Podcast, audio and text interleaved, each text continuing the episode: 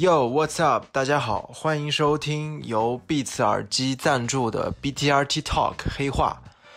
我是 Black Toast Running Team 的 Jam，很高兴今天又跟大家见面了。今天来到我们黑话节目的这个嘉宾，跟之前的呃嘉宾们都有一些不同。其实他并不是一名非常严肃的跑者，但是他的生活和工作又和跑步这项运动密不可分。嗯，而且在我身边，其实大家都知道我是一个 Nike Dog，呃，我的朋友们大部分也都是 Nike Dog，都是喜欢 Nike 的。呃，Nike 的粉丝，然后也是因为 Nike 这个品牌，让我们走到了一起，跟大家一起来一起跑步，一起做一些事情。但今天的这位嘉宾呢，却是一位 Adidas 的粉丝，呃，而且他因为 Adidas 离开了服务 Nike 的那个广告公司 Wieden Kennedy，是一家我非常想去的公司。而且他也曾在微博上声称，他现在工作的这个公司每年都会在中国市场。呃，付给 KOL 很多很多的钱，而这些钱都可以足够签下一个顶级的篮球运动员了，而且公开抵制这种低劣的营销行为。他在微博上的认证呢是前上海广播电视台的主持人。那我们今天就来听听看这位前主持人到底 有怎样的故事。他就是我们今天黑化的嘉宾张三，A.K.A. Rocky。哟。大家好，那总算听你介绍完了。我是 Rocky，Yeah，That's it it，That's it。I know I I need no introduction。OK，Yeah，OK，OK，Let's try。如果我需要什么头衔的话，就不酷了。OK，Yeah，Yeah。You know who？You know who？Rocky？You know who？Rocky？OK。那我第一个问题啊，首先为什么会给自己起名字叫张三 Rocky？是跟 ASAP Rocky 有关吗？ 哎，其实非常巧，我我本身起这个名字跟 A 跟 ASAP Rocky 没有任何的关系，但我大概去年才知道 ASAP Rocky 的生日跟我是同一天。哦，shit man，这个就就很巧，我我去年才发现，然后我觉得可能就是天意吧，就我觉得我跟他可能有一些相似的地方，然后呃，就性格上面吧，嗯，或者是说某些气质方面，嗯，对。呃，然后其这个名字的话，来源其实非常非常的复杂。嗯，我最早小时候的这个英文名字是叫 Andy，是一个非常非常朴实、非常常见的一个名字。然后我小时候比较喜欢看网球，然后当我不知道你有没有看，就是以前有一个网球运动员叫 Andy Roddick。哦，叫叫安迪罗迪克。哦，这个我不知道。对，然后我就非常喜欢这个网球运动员，于是乎我就把我的英文名字改成了 Roddick，而不是叫 Andy，因为我觉得 Andy 太普遍了。然后我其实一直叫 Roddick，直直到我就是毕业做做主持人对之后，然后我的老板就是我当时在就是媒体里面的领导，觉得就是这个名字。你跟别人说我你叫 Roddick，别人都不知道怎么拼，也不知道怎么记，就是不是一个陌生的一个名字，不是一个很有辨识度的名字。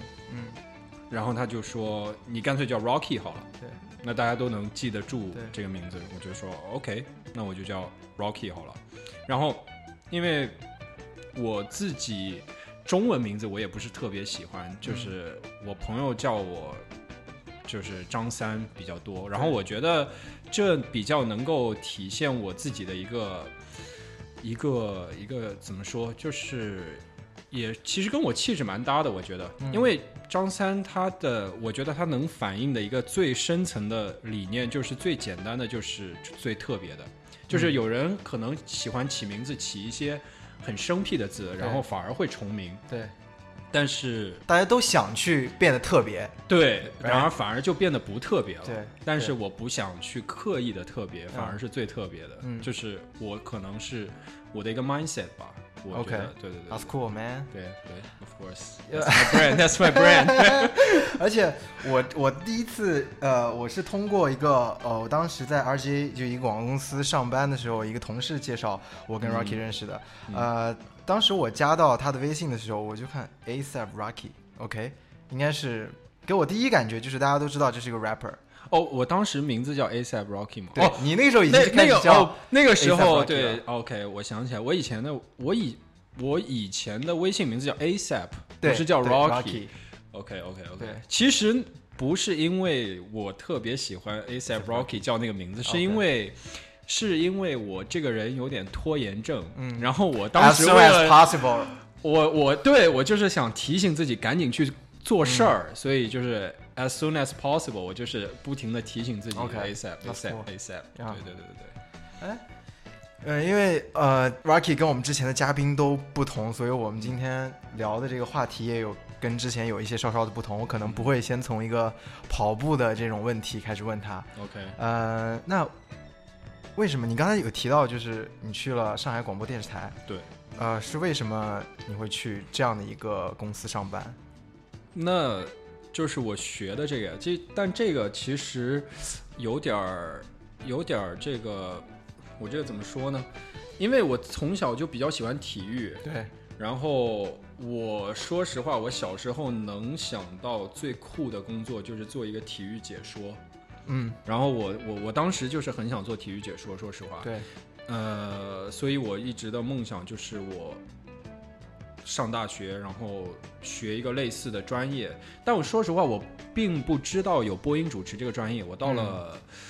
高考报名的时候填那个报名表，我才看到上面有这个选项，所以我其实没有太怎么学播音主持。然后后来就机缘巧合，还是就运气比较好，然后去考了一个播音主持的大学的这样一个专业。然后我毕业了，就顺其自然。我当时就挺想做体育解说的，说实话。就是我当时还去一些，呃，那个时候乐视还没有倒闭，然后去乐视体育 做过一段时间解说。是解说哪个体育项目？做新闻节目，然后做过 NBA 的解说。他当时有 NBA 的版权。嗯，对我当时就比较想往这个方向发展嘛。对。但后来毕业的时候，其实没有特别好的做解说的机会，包括我去什么 PPTV。面试过，嗯，但是现在想起来，跟我现在生活好像是完全不太一样，不太可能的事情。然后，然后后来，就我家里也不太希望我去北京。然后我自己当时，说实话，我不太看好乐乐视这个公司。然后我就还有另外一个机会，就是去 SMG，OK，就是上海广播电视台。然后，对，然后我就去了这边工作。对，哎，你大学，我记得你大学是在。杭州对浙浙江传媒对，后来我发现我俩学校其实就是隔壁，对，但是我俩大学的时候没有没有没有认识，对，而且那个时候你大学的时候已经开始做一些就是跟体育或者跟篮球相关的一些一些事情，对吗？对对，其实有一些有一些，我当时有在，因为自己比较喜欢球鞋嘛，对，我。呃，给国内的，就是有一些潮流媒体写过东西，嗯，然后当时虎扑会赞助一些，就是国外的球员来国内打球，我帮他们做过翻译，是像 Athlete Tour 这种，不是叫 Athlete Tour，就是他当时有一些，呃，叫什么，就是他有点像他现在路人王的这种，就是落地的活动，然后他当时请的什么。麦迪啊，阿里纳斯啊，就是一些退役的球星过来打过，然后还有一些美国的接球队，就是阿尔斯通教授，哦，shit man，就是 Bone Collector 这些人，然后当时很有 legend，Street legend，Street legends，yeah，就是当当时还挺有意思的，就就我当时就跟他们就是同吃同住，然后就就就一个在一个大巴，然后就相当于一个随队翻译一样，因为他们去的相对来说是一些。不算是一线的城市，嗯，就是我记得我当时跟他们第一站去的是山西晋城，然后去一些就是类似的这种城市，然后打比赛，然后给当地的一些就是篮球爱好者有一些活动，我觉得还还还蛮有意思的吧。就大学的时候做了一些类似这样的事情。你说到阿阿尔斯通，阿尔斯通是我在 NBA。算是前三喜欢的球员，因为我很喜欢。我那时候，我觉得对喜欢篮球、喜欢街头篮球的小孩来说，And One 一定是一个绕，Skip to my low，对，一定是一个绕不开的一个，对，一个一个品牌。而且 And One Mixtape 第一集就讲的是阿尔斯通，第一集是他。哦，我没没有太记得这个顺序，因为我我喜欢他喜欢到什么程度？我当时那当时我在新疆嘛，我那个上上高中，刚开始淘宝开始做的时候，OK，我的淘宝账户名就叫 Skip to my，啊，真的？真的？Skip to my low，对，OK，我淘宝账户名就叫这个。那你跟当时跟他们做有什么好玩的故事吗？因为像这种美国的相当于街头的街头篮球这个领域的传奇，嗯，跟他们一起来中国做活动，就是跟他们同吃同住，有什么？对，还好吧，没有特别大的，就是。我觉得那个时候虎扑也没有现在这么大，然后没有这么规范。其实我觉得，尤其是在那些二线城市，然后他们去的那些活动，基本都是找当地的承办方来来做的，就是有。所以我觉得当时给我印象比较深，就是他们。就是我们到了一个城市，然后所谓的接待的标准啊，可能跟他们之前都想象的不太一样。然后，其实我觉得不算是一个很豪华的那样一个，就是相对来说比较接地气吧。然后那些人也没有很特别大的架子，然后就随便吃什么。然后他们到了每个地方，基本上就随便最想吃的就是麦当劳。然后，然后我印象觉得比较深的就是我我当时给那个。我们在酒店里面，他们给我们提供一些像像像自助餐一样。对。然后那个时候，啊，Bone Collector，嗯，就是他第一次吃芥末，应该是。OK。然后他舀了一大勺，直接放嘴里去了，然后就整个人就冒烟了一样，就就这个挺挺有意思的。就我觉得，就还有就是。我很喜欢 professor，就教授。教授呀，对，就是我觉得他是一个特别特别低调的一个人，就是他除了在场上，然后他其实在场下就是不太会跟跟别人说话，然后就是戴戴一个 hoodie，然后帽子把自己罩起来。嗯。但是到场上他是很有活力。对对对。然后我还有印象很深的一个人，叫他的绰号叫 mosquito。Mosquito 就是小叫蚊子，他在接球圈其实不是特别有名，对对对对对。但是我在 ins 上后来关注就是关注他，叫就是我俩其实还有一些联系，就是互相 follow 了一段时间。他我是内心里特别特别 respect 他的一个人，因为他的身高其实非常矮，应该不到一米七，我觉得可能只有一米六多。对，但是他在。我是亲眼看到他在 One on One 当中可以打爆教授的。哦，shit！就是他真的就是没有运气不太好吧？就是他可能或者也不知道怎么样去 market 自己。但你可以到 Ins 上搜一下他的，他账号叫 Leo Mosquito。而且他在场上是非常有那种 hustle 精神的那种人。就是我天赋不如人，但我我要拼命，我要拼命。就是你看其他接球手打球可能比较呃不太愿意做那些肢体接触啊，或者怎么样。就是他虽然知道娱乐归娱乐，但是他会为了一个球，就是去俯身贴地就滑出去救一个球，或者，而且他在场上有很多很有创意的动作，我觉得其他接球手未必会去做。嗯，我我我对他非常的尊敬。OK，那我们说回到说回到我们的 Rocky。嗯哼，那后来你从上海广播电视台 SMG 离开了之后，其实 SMG 算是一个国企。对，就是一个体制内这样的一个工作一个岗位。对，那为什么会离开？那离开之后你又去了哪里？嗯，先说离开去了哪里，就是去了 Whiting Kennedy，就是 W 加 K 广告公司。对，然后为什么离开的话，其实原因有很多。然后之前也有人问过我，嗯，我觉得最基本的一个原因就是，我觉得。就小时候觉得酷的东西，你真的去做了，或者长大了之后未必会觉得特别酷。尤其是传统媒体，因为我本身的生活已经基本脱离广播和电视了，是，所以我在做一个我在工作以外完全不会接触的东西，我觉得相对来说不是那么特别开心。然后还有一个原因是因为，嗯，就我。我当时在那个频道，就是我们当时做欧美音乐嘛，嗯，我还帮我们频道做一些 marketing 上的工作，就是包括社交媒体的运营啊，然后之类，然后那个时候做的还挺好的，就当时我还去，就每年新浪微博不是有一个微博盛典，对，然后会就是邀请一些比较好的媒体去参加，然后我我当时就我们那个频道刚做了第一年。还是第二年，然后我就去新浪微博之夜领了一个什么十佳媒体奖，就其他的都是那些什么什么。南方都市什么什么 GQ 或者是之类的媒体，就相对来说还还蛮有成就感。但是问题是，就是我做 marketing 做的相对来说比较好，就是我当时的老板就想让我把更多的精力放在管理或者 marketing 上面，嗯，就相对来说就是挤占了我一些做节目的时间。OK，但是我自己本身是一个相对来说。更想去做节目，更想做一个好的主持人的人，就是我在这个之间很难 balance。嗯，所以我觉得，如果我适合做 marketing 的话，我也不应该在一个在 SMG 在一个媒体里面做 marketing，我应该去去更大的公司去专门做去去真正的做 marketing。So，对啊，当时我就去，我就想，我应该去，可能去，我对广告也比较感兴趣，就想去尝试一下。那你作为一个 Adidas dog，Yeah。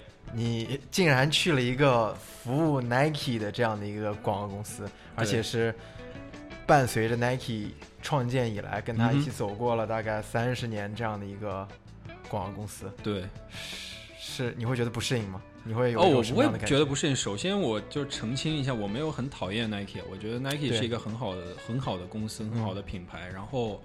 当时就比如 Adidas 的 agency 就是 TBWA，就如果有 TBWA 的话，我可能也会考虑去。我当时就没有说我特别只想去 Widen，而是就是我当时有朋友在 Widen，然后正好就是推荐了推了一下我的简历，然后我去面试了，就相对来说一直就只有这一个选择。我并不是在做在有很多 option 的时候选择了，就选择了 Widen。相对来说哈，我觉得我成长的。道路不是那么特别的的顺利，说实话，我我一般就没没得选。嗯，说实话，只有一个 option。我我高考的时候考得很烂，然后我本来可以去，我第一想去的是中传，然后中传当时我提前就是自主招生艺考，然后他还可以降分录取我，结果我连降分的录取线都没有达到。嗯，然后我艺考我只考了中传和浙传，想，然后我我只能去浙传，然后毕业的时候。我其实没有 SMG 那个 offer 的话，其实我也没有别的 offer，我也没有去太去面别的公司。我就是觉得我想去的公司，我我才会去面，我不会去广撒网或者是去怎么样。然后我当时要走的时候，就我只去面了 Widen，对，然后就比较运气好，就有了 offer，然后就去了。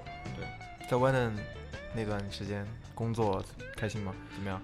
体什么体验？有开心也有不开心的地方吧，就大部分来说，不开心也不是那种不开心，就是不太适应，因为因为一开首先我从来没有在一个广告广告公司待过，然后它是一个外企，跟原来国企的氛围是完全不一样的。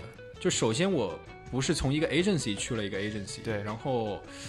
整个的文化给我的冲击其实是挺大的。嗯，然后虽然 Widen 在我目前来说，就是我毕业之后三家公司里面是我待的最短的一家公司，但对我来说，我觉得是我收获最最大的地方。我说实话，然后包括它里面现在的人，我还经常会有联系，经常会一起玩儿。嗯，就我们有时候会想踢一起踢球啊，然后。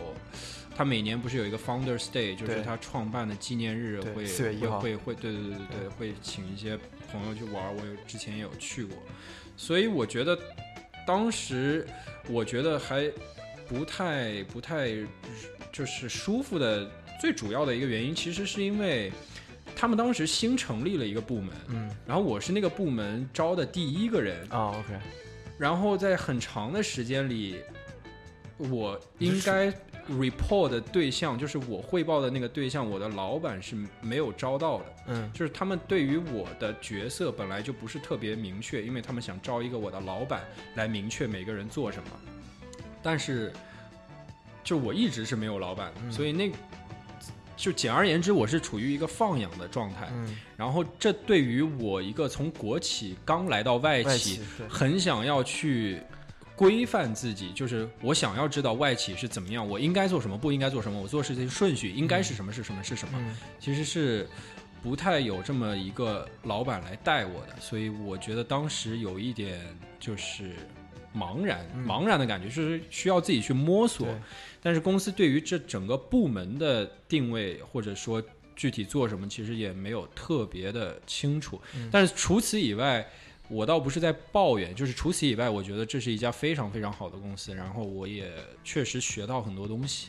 对，总体来说我是很，我当然不会后悔啊。就是总体而言，我觉得是非常开心的一段时间。对对对对对对。那你进去的时候有签什么只能穿 Nike 的 deal 吗？啊，没有，没有。对，没有签这个倒没有，但是有当时 HR 说过，说我在上班的时候只能穿 Nike，然后。很很搞笑，然后我有一次在这个在周末的时候穿了一件 Adidas 的衣服，然后我发了一条朋友圈，就是，然后后来就真的有人就是找我找我谈话，就是就找找我聊了一下，就是说说你不能要注意一点，对对对对对，就就你这个公司它只能穿 Nike 的，就就这样，对，后来我就会注意。注意一点，对。我觉得这个是一般。呃，服务 Nike 的广告公司都会面临的一个一个，我觉得这个是很这这很正常啊，对啊，你服务 Adidas agency，你至少你也得尊重嘛，我觉得不要穿很 p e i t 的，对对对对对对对对对。那说回到你喜欢的这个品牌 Adidas，嗯，你是什么时候对这个品牌开始产生了这种很喜欢的感觉？嗯，首先是因为我很喜欢体育，所以。我对于体育品牌就比较有研究，比较喜欢。然后我比较喜欢它一个原因，是因为我当时小时候最喜最喜欢的篮球运动员是阿里纳斯 Gilbert Arenas，然后他是代言 Adidas，对，就是就是通过这个像绑带一样，我就会认为 Adidas 真的是我的是我的一个品牌。然后还有一个原因就是，当然也跟 Arenas 有关，就是。我当时在上初中还是高中的时候，我我当时就对于这个体育品牌很有热情啊，然后也喜欢收藏球鞋啊。然后我有一次看到就是 Adidas 有一些问题啊，什么东西的，然后我就写了一封信，嗯，就是我在 Adidas 官网上搜那个有他的什么消费者类似于投诉的邮箱什么之类的，我就给 Adidas 发了一封邮件，嗯，然后他当时真的回回我了，嗯。回了我之后呢，我就跟 Adidas 的里面的一个人就有有有时候会有一些邮件的沟通，所以我对这个品牌的就是认同感就特别强。我当时有一些 idea 嘛，然后后来就有一次大概到零八年的时候，我还印象特别特别深，因为当时是阿里纳斯有一个 Player Tour，就是来中国的一个中国行，对，然后当时零八年 Adidas。在北京三里屯那个很地标的那个那个大楼，就是那个店刚开业的时候，让阿里纳斯来剪彩开幕。然后我知道这个消息的时候，我就特别想见阿里纳斯，但是因为我自己当时在上高中，然后我他也不可能去我那个城市，我就是相当在我老家是一个，我觉得三算一个三线城市。然后我当时写信写了一封就是亲笔信，我觉得就是发邮件。不足以表达，不足以表达我的热爱，而且就是之前回我的那个人，他可能更是偏处理消费者关系的那种。然后我写的那个信的那个对象呢，是就是 Adidas Marketing Head。OK，然后我就写了一封一万多字的信，就写了好多页。然后在我高中上晚自习的时候，天天写。牛逼！就是就是我对于 Adidas 有什么样的想法，就是。就是说我有很多想法，我觉得哪些方面可以做得更好，或者说有一些 idea，我就写寄出去了。嗯，寄出去了之后就杳无音信。嗯，我每一天我都去我们学校传达室，我以为我以为我以为会有回复，对，有没有回复？从来没有过回复。对，是后来我才知道，就是我写的寄的那个对象那个人，他其实看不懂中文。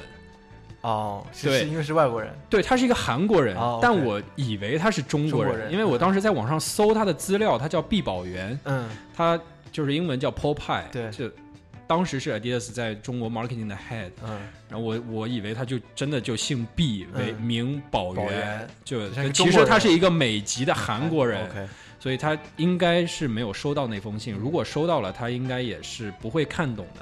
但是很奇怪的就是，我当时在在那个信里面讲的很多 idea，后来就就很就很神奇的，就是有一些是在 Adidas，或者有一些是被别的品牌真的真的做出来了，就是让我冥冥之中觉得我跟这个有一个品品牌有一个魔力的绑带在的，就就真的很神奇。包括比如 Adidas 当时在推那个 Tech Fit，就是紧身衣。我现在想想还挺神奇的，我当时应该高一还是高二吧，然后我说，我说你应该你们可以考虑跟那个 Marvel 合作，因为 Marvel 它那些 superhero 都是穿着紧身衣的。对。然后过了几年，就是 Under Armour 就把这个系列做出来了，而且而且卖的很好。然后包括当时还有一些类似的 idea，就很多别的品牌真的就把我当时写的那封信的内容给实现了，但是。其实我那封信是没有人看到过的，所以第一那封信加强了我对于 Adidas 的绑 bonding 的这个感觉。第二，我也是就冥冥之中觉得啊，有可能我是适合做这个品牌的体育的 marketing 的。对，对我我能感受到你对作为一个还是高中男生的时候，一个喜欢体育的一个高中男生，对一个一个品牌产生了这种热烈的。呃，情愫的时候，对，可以感觉到你现至少你现在说出来，我都能感觉到你身上那种那种那种对于这个对于这个品牌的 passion，对对吧？对，而且，嗯，其实我我作为一个呃之前也在服务过 Nike 的一个一个广告公司从业人员来说，其实有的时候我觉得这些好的 idea、好的 creative、好的 creative 这些东西，对，并不仅仅是只属于就是 creative 的。因为对我来说，假如说你喜欢一个东西的时候，你会，就是你喜欢一个东西的时候，你会，你会，你会，你会去琢磨它，对，你会去想它，嗯就在这个过程中，你会想出来一些很多很好的想法，而且，而且对于现在的很多就是从我们广告行业的从业从业人员来说，其实大家在做这些创意的时候，其实大家只是把它当成一份工作。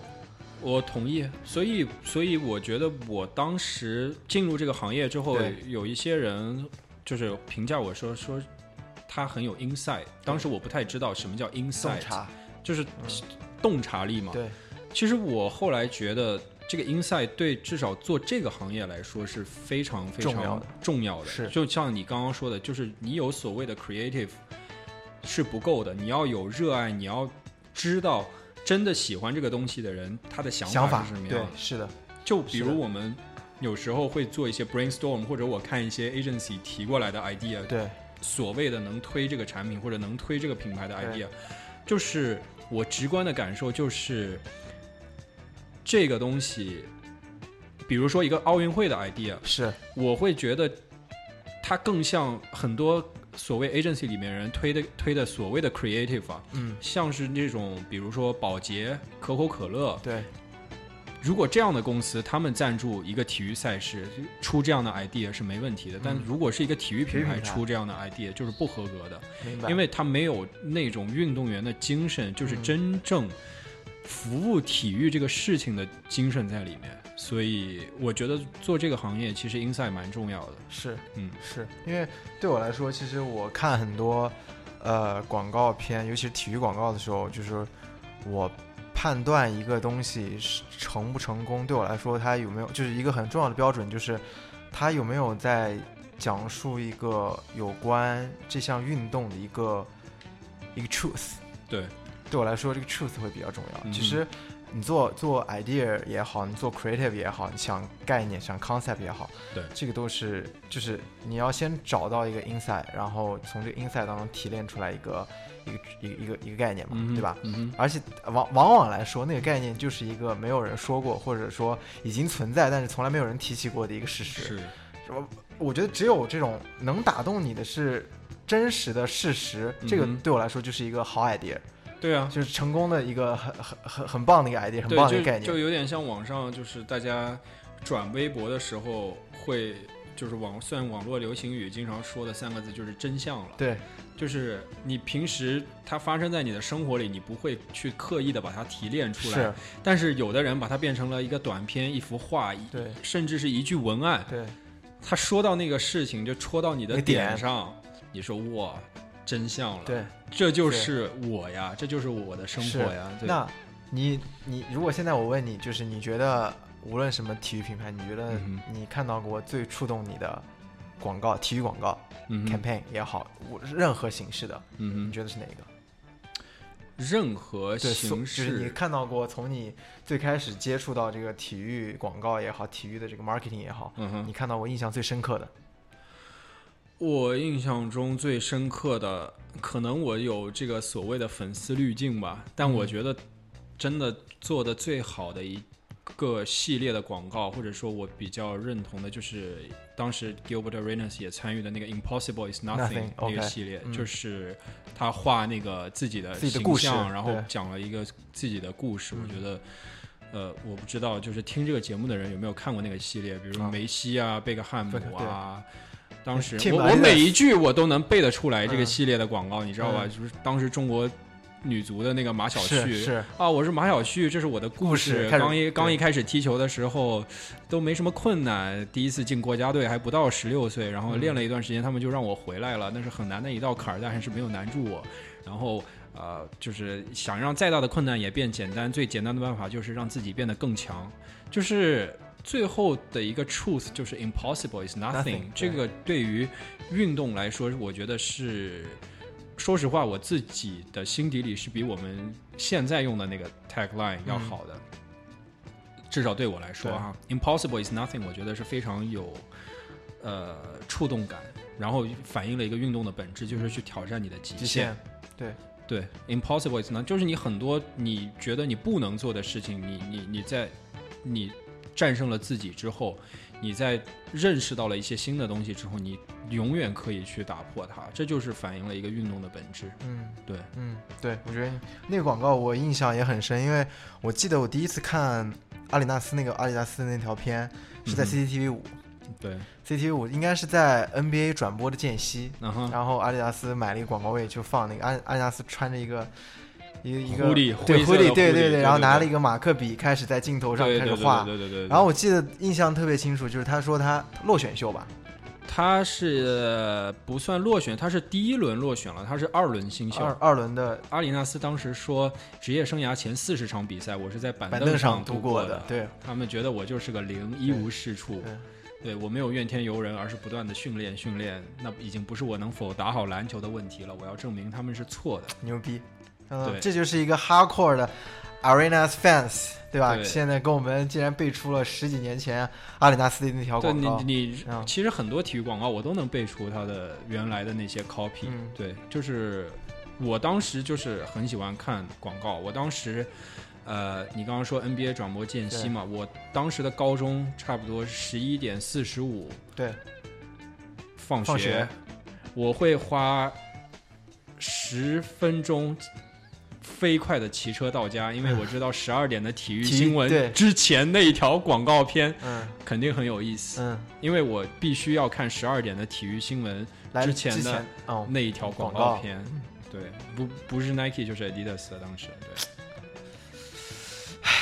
对，这些我之前跟你聊天我都没有没没没听到过，嗯，今天听到还是挺挺有感触的，挺有感触的，对，挺有感触的，对，那你现在在？阿迪达斯工作，作为一个阿迪达斯的员工，嗯，你现在主要是负责什么什么哪方面的工作呢？OK，可以说吗？可以说，可以说，但是就是我先声明，这个不是代表公司的立场，代表代表我个人的立场。对，然后我现在在做的是 brand communication，就是所谓的品牌传播。嗯，然后品牌传播的话，算目前在做跑步这个品类，对，做。呃，亚太区的跑步品类的品牌传播，OK，对，简而言之是这样。其实就是呃，你来，你你主要是负，就是说的直接一点，你就是来负责呃这些跑阿迪达斯在跑步这个品类亚太地区的这些呃营销的活动。呃，算是算是算是，但就是具体落地到每个国家和不同的市场，就会有更更另外的 team 去做。对，但我各自市场的这些对对对对各自市场的这些推广。但我现在就是做相对于 planning 还有拍摄一些就是素材啊 concept creative 这方面。对对，就像你刚才说的，你是一个喜欢呃篮球嗯哼的这样的一个男生，这样的一个一个一个喜欢篮球的人，然后现在开始做跑步。对，那你会有有没有一点？就是这个转变的过程会有有一些有什么好玩的事情，或者说这个转变的过程是一种什么样的体验？呃，这这个转变其实是相对来说是被迫的，因为因为我一开始是想做足篮球的，对，然后我在足篮球其实没有做太长时间，嗯，他老就是老板就把我调到跑步了，嗯，然后。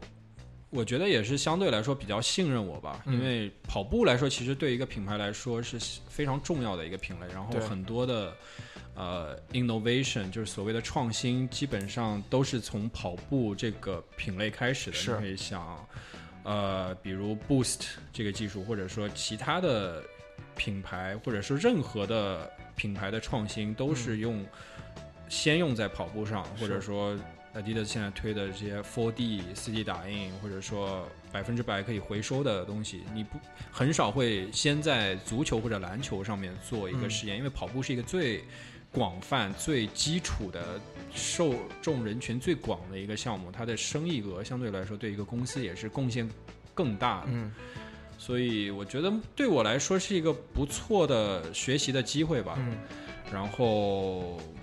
我自己可能是，因为我自己本身是一个好胜心比较强的人，然后对于作品的要求也比较高，所以，我从正式被调到跑步这个品类开始，我会就是逼着自己去跑步，因为我之前不太愿意去跑步，因为相对来说，第一比较耗时间，比较枯燥的一个运动，还有一个原因就是。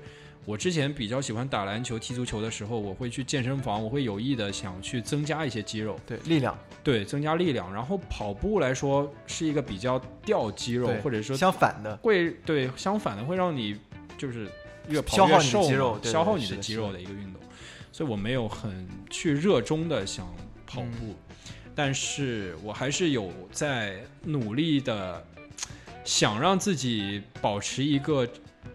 频率吧，至少不会放弃跑步，因为我只有去真的做这项运动，我觉得对我的工作来说是一个帮助。对，嗯，那你作为一个同时为 Adidas 工、为 Nike 工作过，也为 Adidas 工作过这样的一个运动爱好者，作为一个这样的人，嗯哼，这种可以跟我们说一说，服务这两个品牌的时候，你会有没有一些不同的一些 take away 也好，或者一些体验也好？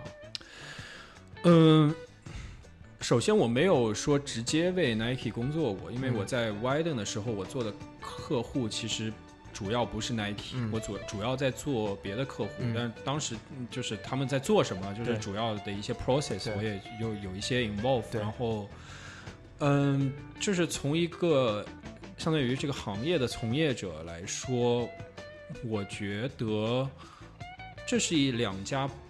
文化不太一样的公司，嗯，就一个是德国的公司，一个是一个是美国的公司，然后它的就是一个更像是在做产品，然后很多人说 Nike 是一个广告公司，嗯，然后他们确实在 marketing 上做的做的非常好，我觉得，但我不认为说，就是我觉得网上很多人的评论是有是有误区的，就是比如说有很多人觉得 Nike。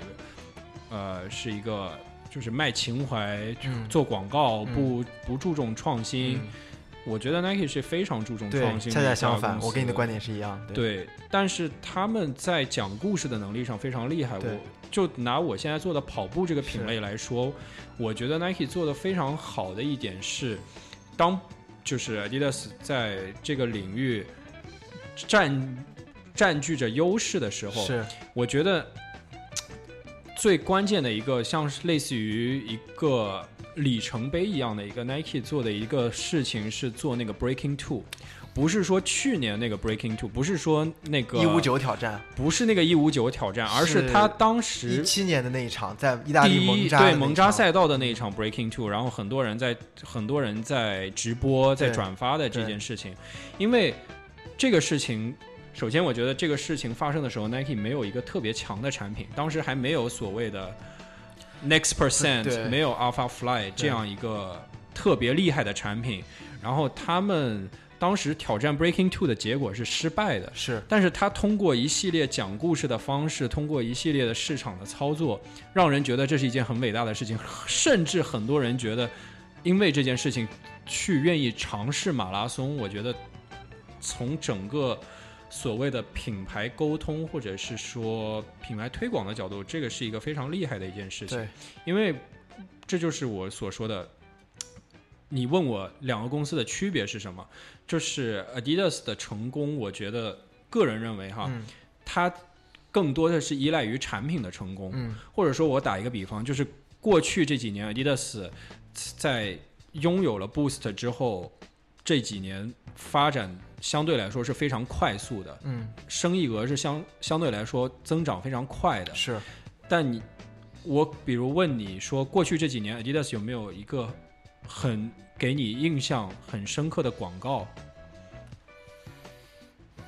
你可能很难会想起来。就算他过去出了这么多非常厉害的产品，NMD 也好，Ultra Boost 也好，或者说其他领域的一些建树也好，嗯，但是从品牌本身来说，不是一个特别会去推广。自己 as a brand，嗯，就是因为它跟公司里面的就是结构也有关系嘛。就是 Adidas 可能就像比如我现在做跑步，然后有的人做篮球，有的人做足球，嗯，就是每个人 focus 在自己的领域领域在做自己的项目啊，足球在做什么？但是把整个所有的领域捏在一起，整合起来的时候，做一个整个的品牌的故事或者说推广。其实，在这方面，目前来说是做的不够多的，或者说不是一个很清晰的一个东西。嗯。但是 Nike，比如他之前做的那个 Dream Crazy，就是他会去讲我 Just Do It，就是去创造对这个品牌的渴望。嗯。而 Adidas 的沟通或者宣传更偏向于在产品本身，对产品本身上面。就这个就是战略的问题。我不是说。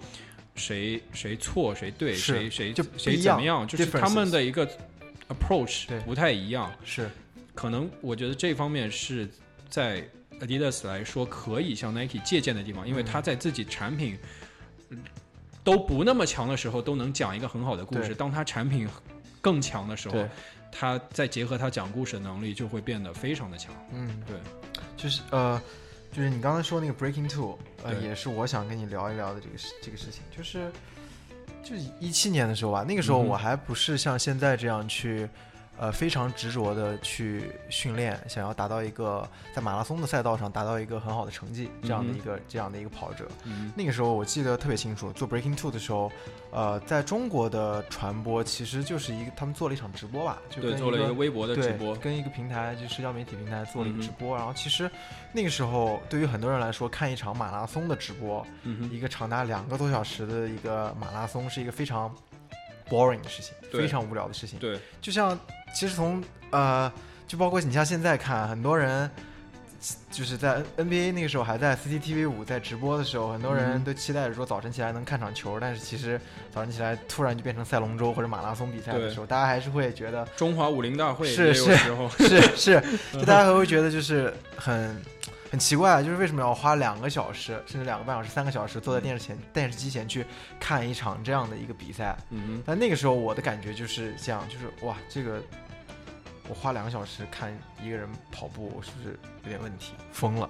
但是那个当然有问题啊！我到现在都不会，我到现在都不会看啊！我我会看，我会看。对，但我小时候有时候会看 F 一，嗯，就很多人也会觉得这个比较无聊，就一圈一圈刷圈在那跑嘛。我觉得那个相对来，相对马拉松来说，我可能更感兴趣，更感兴趣一点。对，因为其实，在那个时候做 Breaking Two 的时候，呃，在那个之前，阿迪达斯跟耐克其实算能可以算得上是平分秋色，因为很多运动员都会穿着阿迪达斯的鞋，就刷新世界纪录。对，因为其实，在基普乔格真的破了世界纪录之前，那个世界纪录其实是在 Adidas 的运动员手上的。是，是因为我觉得，呃，就是在马拉松领域，或者说这样说，在田径领域吧，就是你在做这种呃营体育营销的时候，对我来说，我看到的一个我个人观点是觉得，你想做一个产品，或者说在做做推广的时候，呃，竞技体育，呃，成绩还是一个最有利的一个。一个一个一个东西，如果你有成，你你如果有有一个记录，或者说有一个成绩在手里，你就可以想去。你的 credibility 就在那边。是，对对，呃，而且其实就像说到另外一个品牌特步，OK，去年董国建穿着特步，呃，跑到了两小时零八分，是十几年来中国最好的。呃，马拉松男子马拉松成绩在柏林马拉松上，所以我觉得特步刚好就抓住这个机会，推了一波他们的新鞋，我觉得那一波做的非常成功。OK，所以回到 Breaking Two 上面来看，就是在这个 Breaking Two 开始之后，Nike 告诉大家说，Human No No Human is limited，对你没有人可以就人类没有极限，就可以说从这里他们喊出了这样的一个口号的时候，真的是。从情感上也好，精神上也好，真的是影响了一大批人，就开启了一个属于他们的一个路跑的或者说跑鞋的一个全新的时代。而且近几年就越来越呈现出一个压倒性的优势，嗯对吧？对。那你可以从 shoe count 上面看，对，就是你每个马拉松比赛，你可以去看别人穿什么鞋，就是一个 fact，对，摆在那边。对，就像香根，香根遗传，对，对吧？阿就像就像说阿迪达斯签约的青山学院，对。我们可以在看他热身的时候，或者说上领奖台的时候，他们穿着阿迪达斯的衣服。但是到一到赛场上，一水儿的 next next。你就是在你在打我的脸？不不不，我觉得这个就是。那我觉得今年的香根一传，他们可能会穿，应该会穿阿迪阿迪达斯鞋。我觉得对。那让我们拭目以待。对，所以你的问题是什么？我的问题就是，就是阿迪达，就是面对这样的一个形式，你觉得阿迪达斯？就是会用怎么样的一种方式来应对？嗯，我觉得这是一个不错的问题。首先，应对肯定是有的，包括现在已经就是很多人看到或者是说拿到的那个 RD Zero Pro，是，然后后面也会有后续的产品会比 RD Zero Pro 更厉害，就。说实话，我现在看到过那个产品，我也大概知道后面的计划大概是怎么样的。我我相对来说还是比较有信心的。然后我觉得这是一个很正常的一个事情，就是就你给人感觉就是这两家公司其实有点像拳台上的两个对手一样，就是你打了我一拳，然后我要还你一拳。那可能前面几年啊，Adidas 在这个。相对于有有了这个 boost 的出现，对，然后在跑鞋领域是相对于来说，从销售额或者整个的生意的增长来说是比较有侵略性的，对。然后，然后 Nike 的话，就通过现在在精英跑者这一圈的这一些创新，算是扳回一城，对。然后接下来怎么样的话，我觉得我还蛮期待的。但是说到底。创新对一家公司来说其实是非常重要的，就是有这样一个对手也很好。其实他会不断的去 push Adidas 来说去去创新。其实从我自己心底里，从一个从一个爱好者而不是一个从业者的一个立场，嗯，我觉得为什么会发生这样的事情？其实原因很简单，因为精英跑鞋它的销量。来说远远比不上那些大众跑鞋，对，所以对于 Adidas 这样一家公司，它之前在 Nike 真的做出那么厉害的产品之前，它是不太愿意在这上面花太多的投资，嗯，或者是说不太花愿意太多的精力去讲这样的一个故事，因为它的受众太窄了，嗯，当时。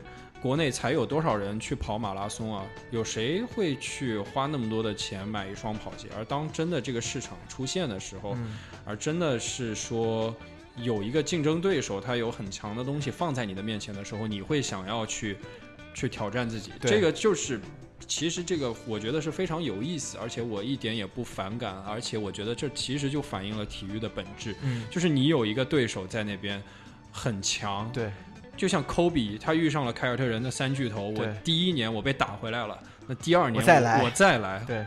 我总归要把这个冠军拿回来，就是有这种 mindset 在的话，其实这就是体育或者说这个行业的魅力吧。嗯，对。那在你现在的这份工作当中，呃，你最喜欢的部分是哪个部分？我最喜欢的部分应该是讲故事的部分。OK，storytelling，storytelling。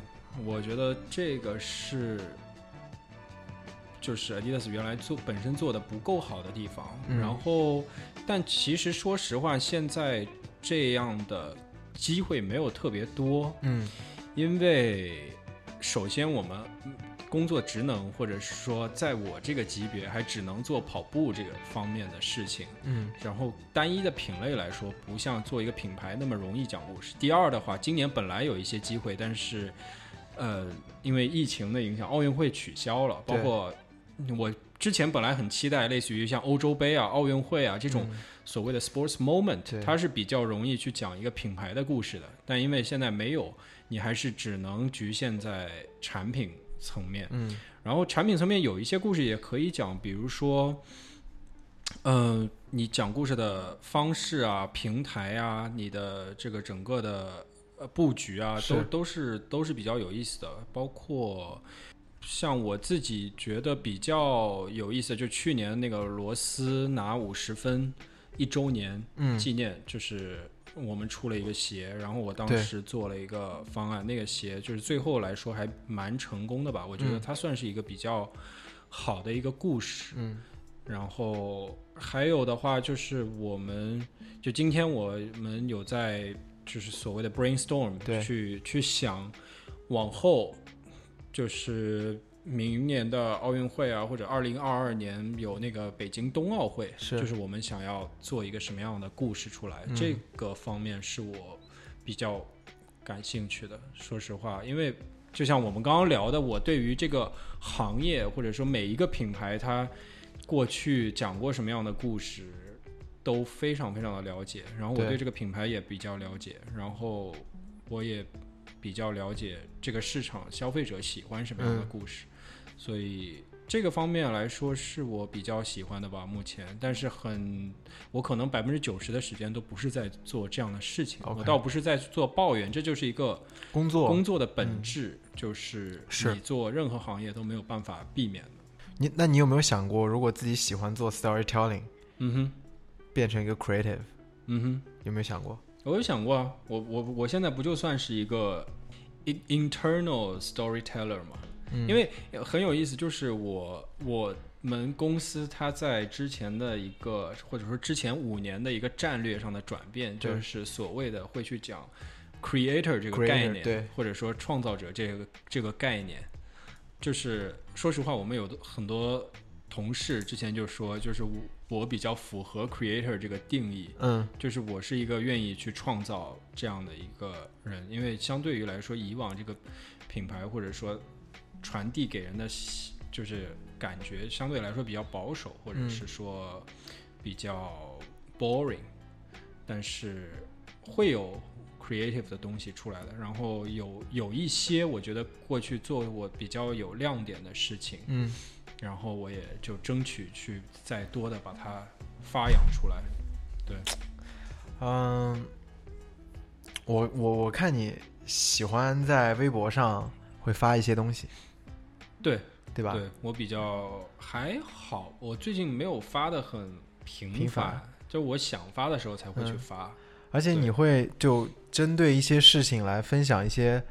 呃，自己的观点，而且我觉得都还挺有意思的。那对于微博这样的 social media，你大概是从什么时候开始接触的？我上大学的时候啊，一零年吧，一零年上大学的时候，然后微博刚刚刚开始兴起。对啊，对吧？那个时候我自己还翻回去看过，我发的第一条微博是什么？是当时王力宏执导的自己第一部电影叫《恋爱通告》，跟刘亦菲合演的，然后发的那个预告片，我第一时间就转发了那个预告片，因为我小时候就特别喜欢王力宏，我上微博第一件事情就是关注了王力宏，嗯，然后小粉丝，对，粉丝行为，对，就对，一零年才开始就开始用微博，到现在差不多快十年了，就非常非常快，我觉得还还蛮有意思的。社交媒体这个东西本身不光是微博、Instagram 啊，其他的，我觉得对于人。我们这一代人接触每天接触的信息量跟之前是没法比的，这就是社交媒体的厉害的地方。而且我看到你每次发东西的时候，就是会有呃一些关注你的朋友会跟你讨论，或者留下他们自己的观点。对，那你是现在粉丝也大概达到了八万，对，八万多，八万多。虽然有应该有一些是假的，就是就是。就是我，就是很很很那什么的一件事情，就是我有时候在网上会说啊，这个人粉丝数量是假的呀，怎么样？但是就是有时候你没办法，就是新浪他会塞一些粉粉丝给你，然后然后我还用过他那个软，就是软件清清粉清粉的软件，清理僵尸粉，清理僵尸粉的软件清掉了还是清不掉？可能就真的有这么多，但是我不确定，因为相对来说，我觉得愿意在就是我。相对于我的 engagement，就是那些转发、评论、点赞数量，我觉得八万多有点虚，应该没有那么多，不然转发评论数不会是那一些，应该会更多。我觉得。那你你是大概经历了一个怎么样的过程？就玩微博是一个怎么样的过程？就玩着玩着，呃，慢慢的会就是变成一个会有一些影响力的这样的一个呃。K K O L，sorry，啊，对，我不想用 K O L 这个词来说，因为我觉得现在 K O L 对于很多很多人来说是个贬义词。我觉得就是可以变成一个有影响力的博主。嗯哼，对，是怎么样的一个过程？大概你是呃玩着玩着，突然发现自己的一些观点会对对对。说实话，就是我我们在公司里面，有的人会。就是会调侃啊，或者说说啊，Rocky 是个 KOL 啊，或者怎么样怎么样，就是我会挺不知道不知所措，或者说就是我不想让别人觉得我是所谓的 KOL，就是我对网上的一些称呼我不是特别认同嘛，或者说我也不会去称关注我的人是所谓的粉丝有多少粉丝，因为我觉得粉丝有点像。就是没有那种平视的感觉，就是粉丝是在下面崇拜的感觉，look up to，对对对对对对对。对。我觉得别人关注我或者欣赏我、认可我，我是一个，虽然我看起来有点，就是很多人对我的印象比较高冷啊，或者怎么样，但我不会是以一个所谓去看待一个所谓粉丝的角度去看待别人，我是所有就是关注我的人，我是 appreciate，就是。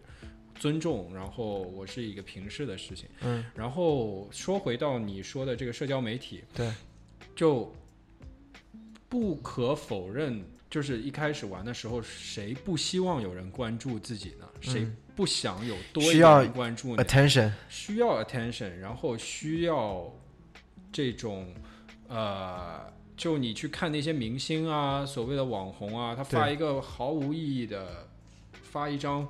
图片没有任何就是注解，或者是说发一个毫无意义的文字，都有很多人去去去去回复你啊，回应你啊，让你有那种所谓的存在感。就是很多人会很喜欢这件事情。包括现在这种是一种所谓你身上的 attention 还可以去折现，对，还可以。包括我之前看有一个报道说，呃，现在年轻人最想从事的职业就是网网红。嗯，对我倒没有说这是一个。很不好的事情，但是这个事情里面就是会很多时候去分散人的注意力。是，然后我一开始的时候，说实话就是很会去在意这些事情。对。我今天我有多少粉丝？明天我有多少粉丝？包括谁我关注了啊？他跟我互粉了，我好开心啊！然后我的某一条内容有很多人转发，就是会有一个像是心里有这么一件事儿。嗯。然后关注我的人增长到这么多。嗯。我觉得一部分是因为。我之前比较喜欢球鞋，有收藏球鞋，然后有在网上发一些类似的内容，就自然包括我以前在虎扑发一些内容，有的人就顺着到微博上来关注，然后。包括我早期发一些内容会艾特别的人，就是说实话，就是希望别人帮我转发，对，然后别人也确实帮我转了，就是累积的一些，嗯，包括有的媒体会来采访我，讲我收藏的球鞋的故事，然后也有人就更多的人知道我，然后比较大的什么所谓的时间节点，你可能不知道，就是当时有一个鞋贩子，就是排。队，就是我排队的时候跟人起了一个冲突，嗯，然后我把那个事情，还真不知道，你不知道，我不知道，对对对，就是在当时这个事情还挺轰动的，就是当时有人就是排队买一个签限量的鞋的时候，是哪一双鞋？呃，其实是我当时维维德之道四代哦，OK，李宁，李宁维德之道四代，然后我排队的呃排队的时候就有人就是黄牛雇了人来扫货，嗯，排。排队，嗯，然后那个鞋当时是非常限量的，是大概四十双吧，然后上海总共就八双，哇，然后那一个人就把八双全部买走了，嗯，然后当时我就把这个事情拍了下来，然后拍的时候就是那个黄牛跟我还有了一些冲突，然后他就是指着我就是非常就是嚣张跋扈的那种，但是就是我们没有退缩吧，就是把这个事情完整的反映了下来，然后。这个事情就是在网上发酵的还蛮厉害的，就是这个事情有很多人转发，包括呃我之前做主持人这个事情，就是它的本质就是你的受众会非常广，对，有的人听了我的节目可能也会来关注我，对，然后后来就像滚雪球一样，你完成了这个从零到一的转变，就是你从没有粉丝到有一万粉丝。是比较难的，但是你有了一万，你想涨到更多的万，那样相对来说，你有这个基数，自然而然就会这样增长。就是，就是简而言之，我一开始会比较在意有没有人关注自己，或者，但是后来我会，就是只会发我自己喜欢想发的东西。对对对对，我我觉得就是你刚才说到一个东西，就是。呃，我很诚实，我不会说，我从 day one，我第一天开始，我就是一个对什么都不屑，嗯，我只做我自己，只做我自己，哦，不是这样，就是可能就是跟你这个年龄转变也有关系吧，就是你稍微大学毕业了呀，后来变得成熟了呀，你觉得什么东西是对你来说更重要的？嗯，对，嗯，你更享受什么东西？一个成熟的转变的过程，对，就是至少我。是愿意诚实的去讲这些事情，对，是，嗯，而且我在微博上看到你有一个很好玩的一个一个事情，就是你在微博上发起了一个叫 “fake KOL booster” 这样的一个话题，对，为什么会有这个话题？这个话题就是我说的。回到我们我们刚刚那个对话，就是说现在很多人想做所谓的网红，或者想靠这个去赚钱。我觉得这不是一个不好的事情。我，但是我一直就是，或者说从小比较是一个有正义感的人。嗯。然后我很讨厌那些假的东西。然后我刚刚跟你的聊天也能够体现出来，我对于这个行业、这个品牌是非常热爱，非常非常有热情。我是想去。有点这种捍卫它的这种感觉，所以就是我发现有一些那些所谓的网红 KOL，他们的数据全部都是假的，就是买的那些东西是。但是因为我做 marketing，我会看那些就是 agency 给报价，对，你很难想象这些人会收一个公司多少钱，然后就是去为了那些所谓完全没有的流量，就是就是就是诈骗嘛。嗯。这就是在戳穿一个事实，但是这个东西就是你不去戳穿它呢，很多人就不会做声。嗯，所以这可能就跟我之前去排队的时候去曝光黄牛的这个事情，包括更早以前，我也做过其他一些比较有正义感的事情，就是只不过没有发到网络上。这其实就是我这个人。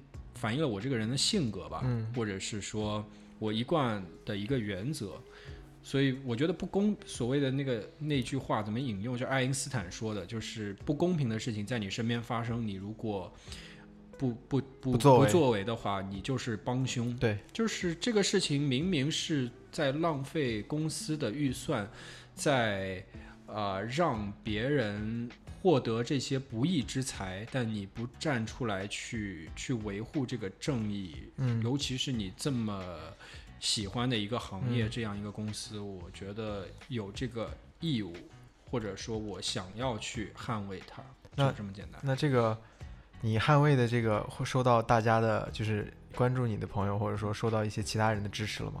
应该有吧？有有有有啊，就是有的人会发这些东西，但是，嗯，这个东西起源呢，是因为我最早在 Instagram 上有一个账号，叫 Fake Watch Buster，就是他当时是说戳穿有很多说唱明星，其实他没有多少钱，他也买个假的手表，天天说我开着法拉利，带着劳力士，怎么地怎么地怎么地，就是有一些名人会戴假手表，他去。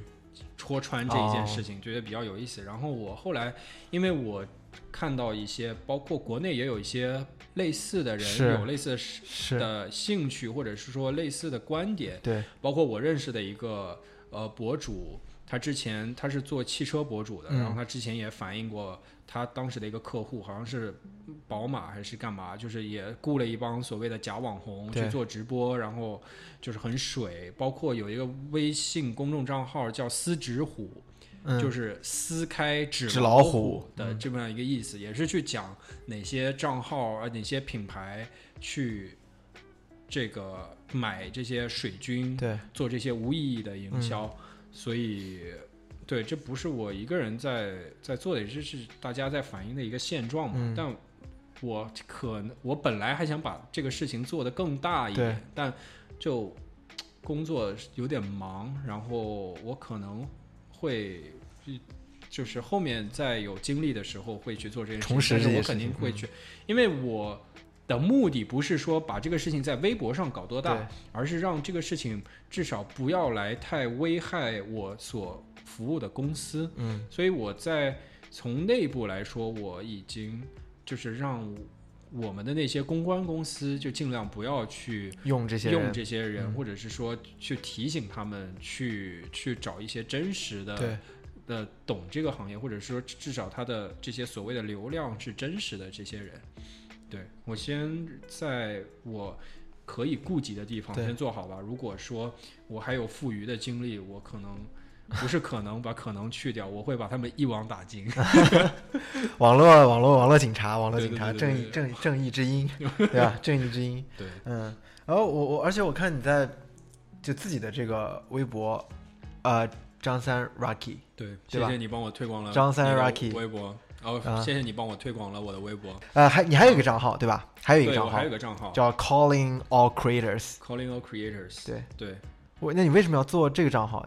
这个账号就比较有意思，就 Calling All Creators 是，就像我刚刚说的，就是 Adidas 这几年在强调的一个，或者说 tagline，就是说创造者集结或者怎么样。对，嗯，做这个账号主要有两个原因，第一是因为我自己是一个很喜欢写文案的人，但但我现在。我现在在这个公司里面，我的职能是不太需要我写文案的。是。然后我觉得我们公司写的一些文案，我也没有特别喜欢。嗯。因为像我们官方的那些微博账号，比如说就是阿迪达斯官方的那些微博，它可能有时候需要写的比较商业。是。或者说我们签了很多流量明星，他会去迎合那些粉丝或者是说追星族的所谓。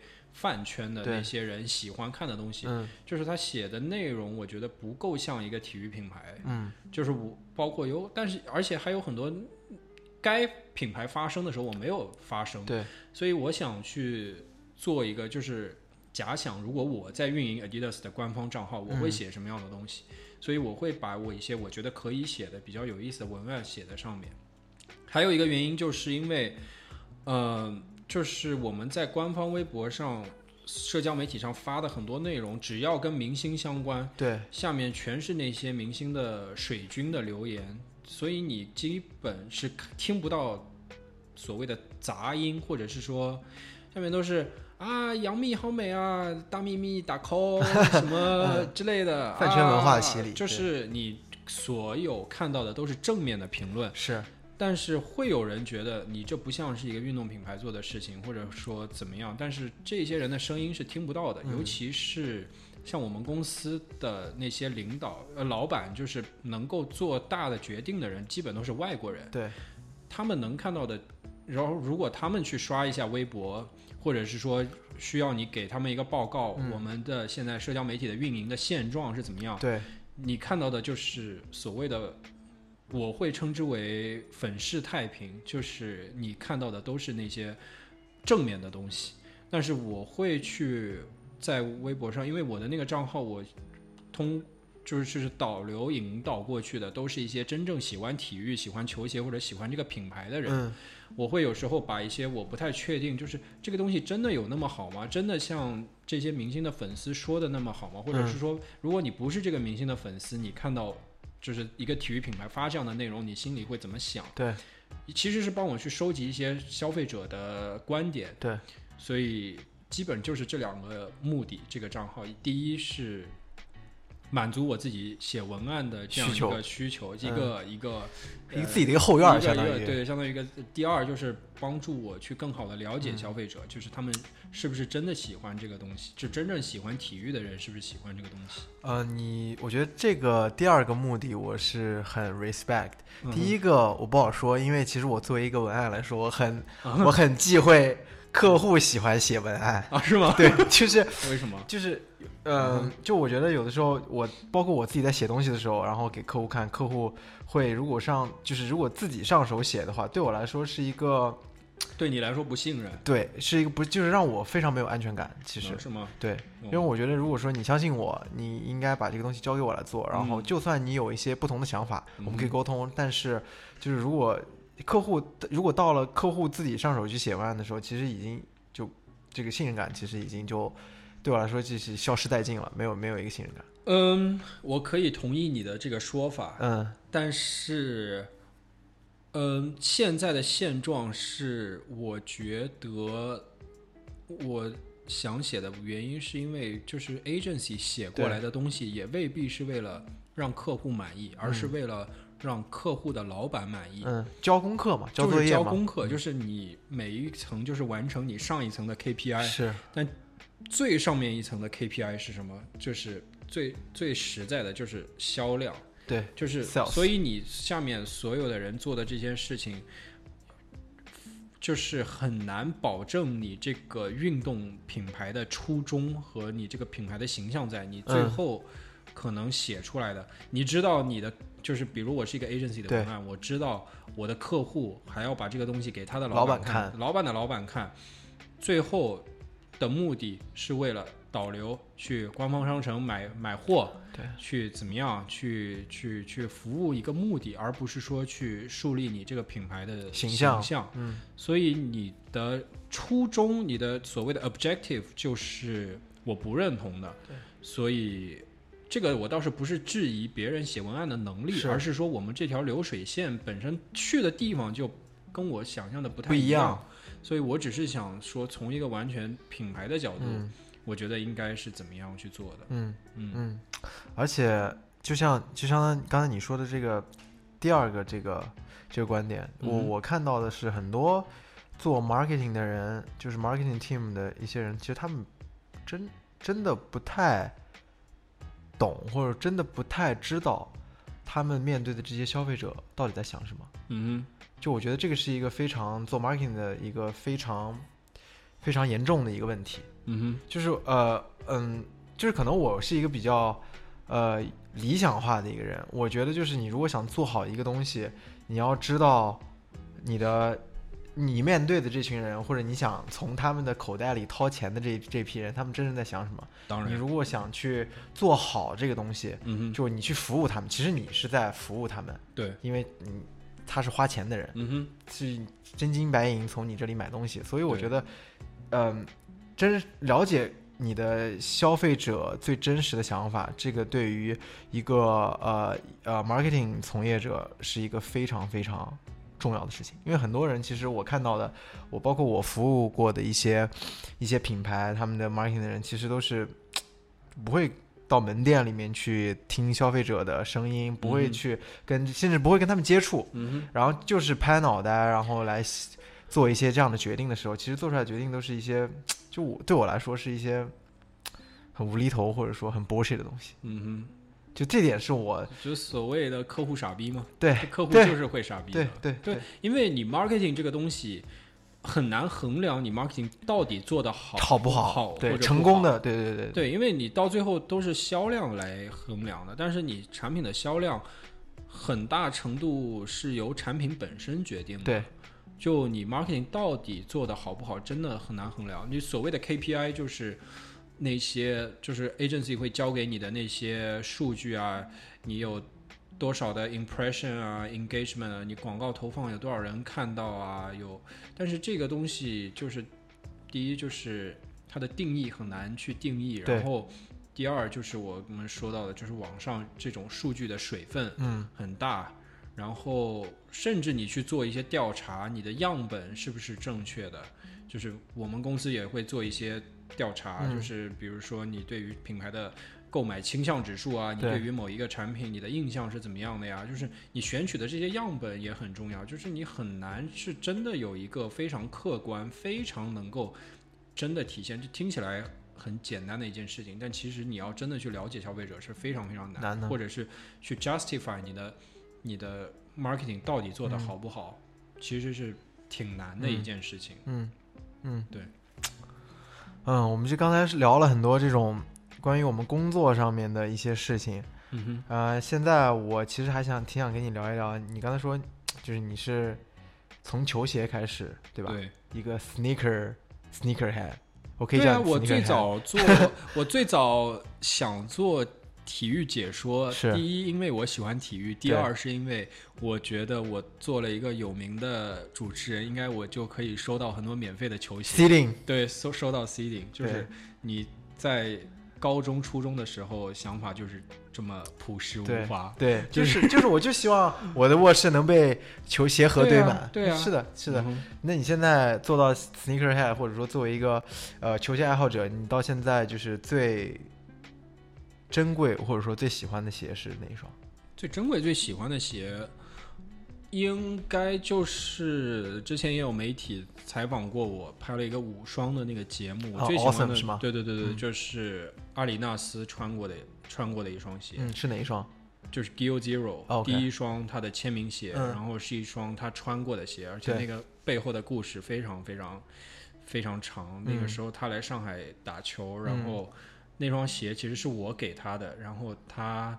打完比赛，把这双鞋扔给了看台上的观众，然后又就是很曲折离奇的故事。然后那个鞋捡到那个鞋的观众又把那个鞋还到了我的手上。嗯，哇，对，是一个出去是一个感觉是一个一个鞋的旅程。对，从你这里出发，然后最终又归宿又回到了你手里。对对，而且是我最喜欢的球员的最我最喜欢的一双鞋，然后他穿过。对对，那这是一个很有意义的故事。对你最贵的一双鞋，现在看起来是哪一双？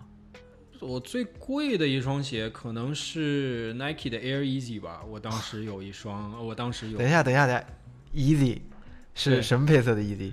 就是白色的吧？白白呃呃，那双白色内衬是红色、橙色。OK。Air Easy，然后别的我其实没有特别。去加很高的价格买过一双鞋，我那双 Air Easy 也是原价买的。哇，对，你现在说这个就是真的是，呃，对于很多，我觉得现在很多呃 sneaker head 也好，就球鞋爱好者也好，其实对于 Nike Easy 的印象不是很深。对，对吧？就是他们在接触这个呃领域的时候，其实 Kanye West 已经去了 Adidas。对，嗯，是我其实不太。愿意或者不太会用 sneaker head 来形容自己吧？我觉得我是 sneakerologist，就是球鞋学家。OK，就是我更关注的是这些品牌的战略、品牌的产品、品牌的。就是更说，说实话，就是怎么说，从技术的角度去分析，而不是说啊，哪双鞋谁穿了，resale 的价值高了，或者说炒到了多少的价格，就是 我一直从小到大我都不是 Michael Jordan 的 fans，嗯。所以我也没怎么买过 Jordan 的 Jordan 鞋。OK，就是我觉得比较庆幸的一点，就是我从小到大在喜欢球鞋的过程中，没有特别盲目，就是没有去说啊别人喜欢什么我就一定要对，没有说我相对来说，就我没有去。抢破了头，或者是说一定要花很高的价格去买一双鞋，就是如果我能得到，我真的喜欢，嗯我才会去想要。包括我很喜欢 Adidas，我很喜欢 Arenas Gilbert Arenas，我就收藏了很多阿里纳斯的鞋，相对来说是比较小众的。是但我每一个配色，我可能有个三四双嗯一模一样的，嗯我一双用来穿，一双用来打球，球一双用来收藏收藏。嗯。对，而且，其实你说到这个 sneakerhead 这个这个东西，我觉得其实随着就是这个球鞋文化在中国的发展嗯哼，，sneakerhead 的定义也有一些不一样。对啊，就是刚开始 sneakerhead 是什么？是懂球鞋的人，对那些球鞋收藏家，对，为了一双鞋可以去排队，呃，在球鞋店门外等着它发售，然后拿到之后就真的会跟你跟你说这个球鞋有什么什么样的故事，了解懂球鞋的人，嗯，到可能发展到今天，嗯，sneakerhead 会跟这个定义对 sneakerhead 的定义可能就是，呃，球鞋贩子。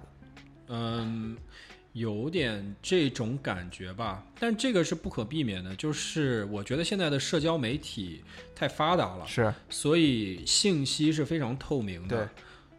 这个只要有利益在的地方，肯定就有很多人一拥而上，不不不停的涌进来，这个是没有办法避免的。就是这不光是从 sneakerhead 这个角度，就是从整个行业来说，嗯。就我打个比方，嗯。以前大家都很信球鞋媒体的，是。就现在球鞋媒体发个什么东西，下面很多人就评论啊恰饭了，嗯。充值媒体。嗯，就是大家都知道这个行业是怎么运转的。对。以前你喜欢一双鞋，你就真的就去绞尽脑汁的去买到。对。现在一双鞋发售，我先去第一件事情先去那个读读或者去 StockX 看一下你这个有没有转手的价值，空间，然后发个那个官方是品牌的官方微博发一个鞋，然后下面是说啊这个不冲，这个倒闭款，对，这嗯。就是意思说我拿回来我没有转卖的价值，嗯。就是心里都会变得其跟以前不一样了，就是。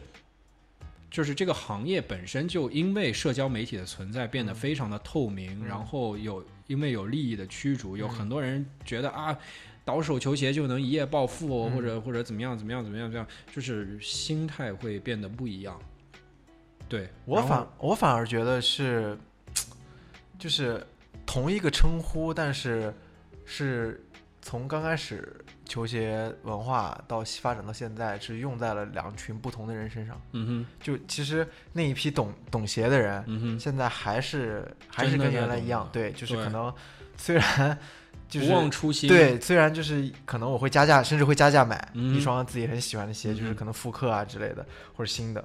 但但就是我我我我自己的一个体会，就是很多人，就是包括就是这个圈子外面的这些人，嗯就是 mass audience 嗯大众吧，对于 sneakerhead 的认识，对至少有一个一个变化。对，就是觉得是那些 reseller 现嗯在就是有其能囤很多鞋，有实力囤很多鞋，对手上有很多货的这种嗯人，是慢慢的变成 sneakerhead，而不是嗯那些懂球懂球鞋。我能告诉你这个球鞋有多少故事。这个所以可能这样的人就适合叫 sneakerologist。对，就是 就是我说我用起了这个名字来区划分分。对对对对对对那你刚才说到你那双 Nike Easy，对吧？对，那你喜欢 Kanye West 我挺喜欢的。对，为什么？首先就是他的歌咯，他的嗯才华在那边。然后我觉得他这个人的气质或者说想法，我觉得非常的超前。嗯，就是我之前在微博上发过一个观点，是就是我觉得对于一个人来说，最重要的是一个 vision，就是不是说视野。用来衡量一个人，就很多方面可以去衡量，但是 vision 是非常重要的。对就是 Kanye West，你可以去想他为什么在现在如此的成功，有那么多的说唱歌手跟球鞋品牌合作过，Kendrick Lamar、也有自己的鞋，Travis Scott，Travis Scott 也有这些。为什么只有 Kanye 能够做到现在的这些？嗯，其实你从过他的很多言行举止，嗯，你能够看得出来，他的 vision 跟其他人是不在一个 level 的。嗯，就是有的人觉得他是风言风语，他他在嗯采访的时候，你去看他拿来跟自己类比的人，他会说 Walt Disney。啊，达芬奇，达芬奇。啊，Steve Jobs，他说他自己是这个时代最有影、最伟大的艺术家，嗯，但他不会拿其他的艺术家或者歌手跟自己相比，嗯，他知道自己是什么样的人，他去跟他对比的是那些影响世界的、影响世界的人，然后包括还有一个很有意思的事情就是。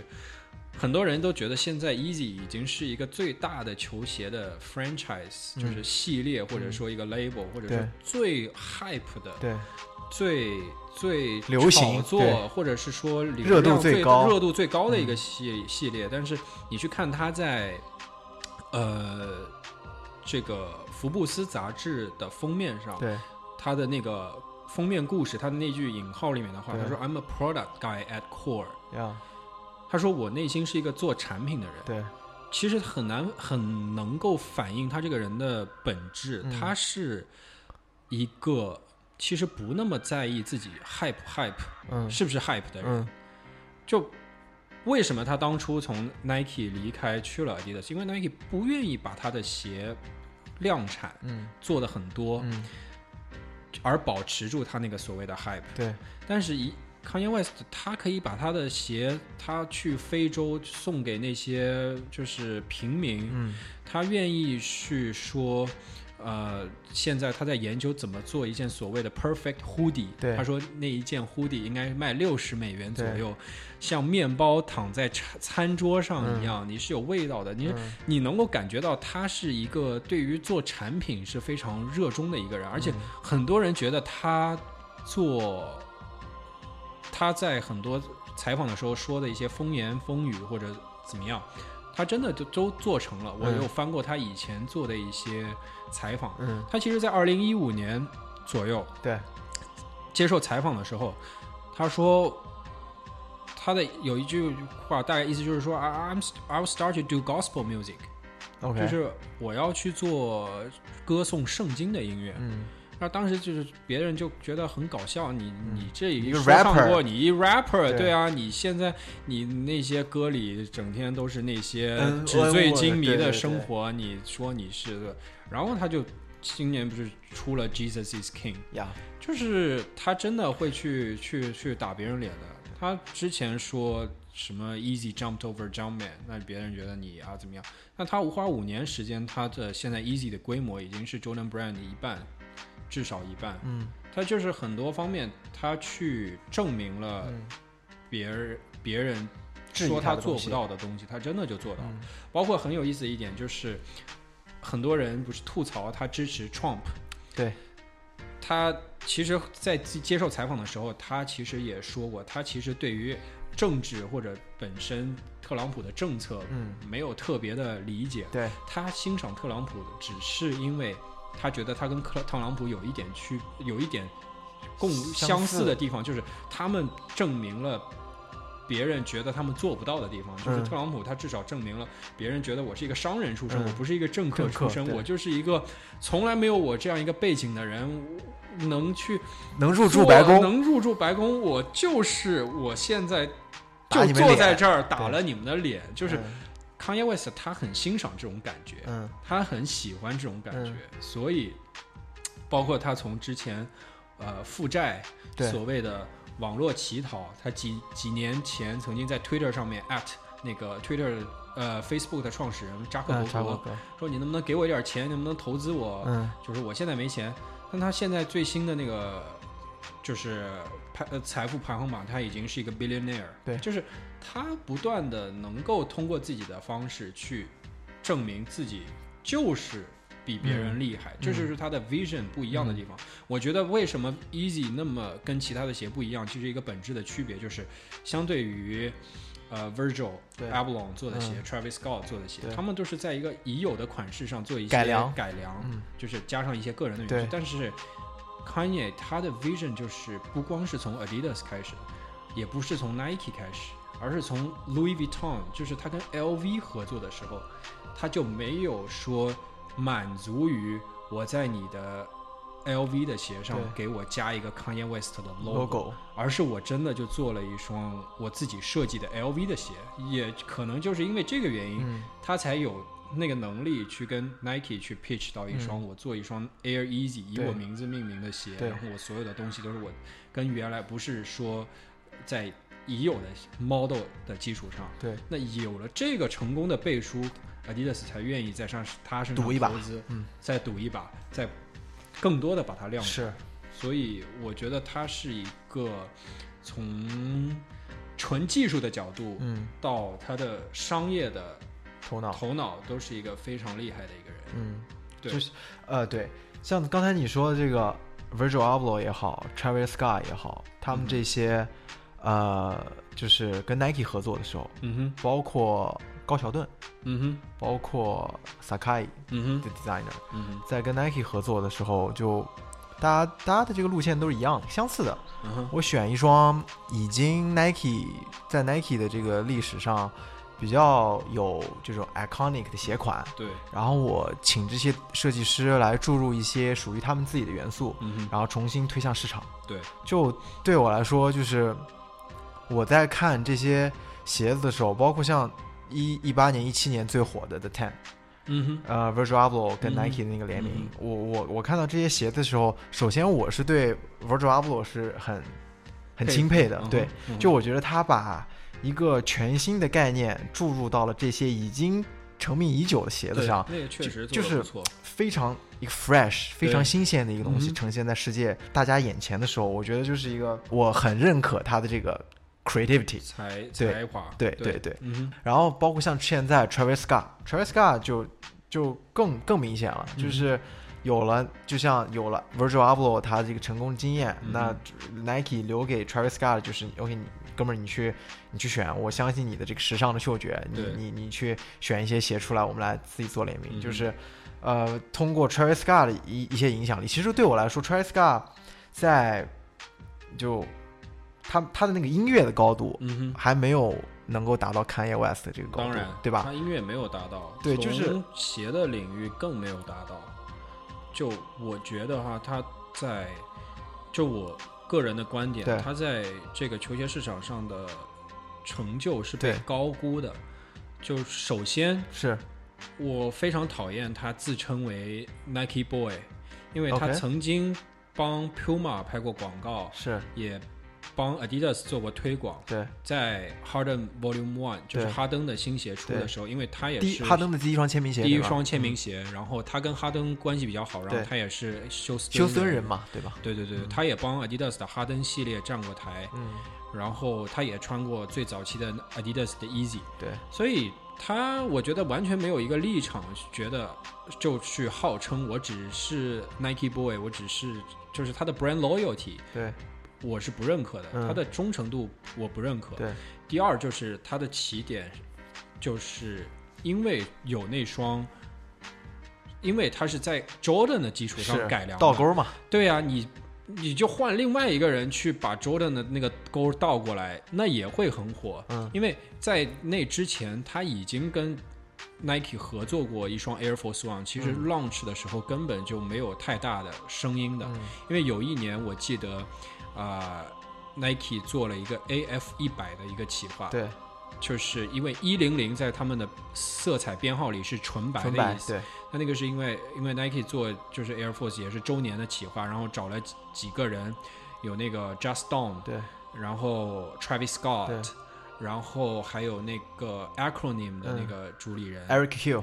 对对对对对，就那几个人各出了一双鞋，都但都是相当于在白纯白的基础上改。但当时 Travis Scott 那鞋根本就没有太多我反而记得 Eric Hill 那双鞋很对对对，侧边侧边的那个拉链，对对对那个那当时跟 Travis Scott 合作一个 Air Force One，根本就没太大热度的。然后后来是因为 Nike 的成功的运作，把它这个 hype 炒起来，build 起来。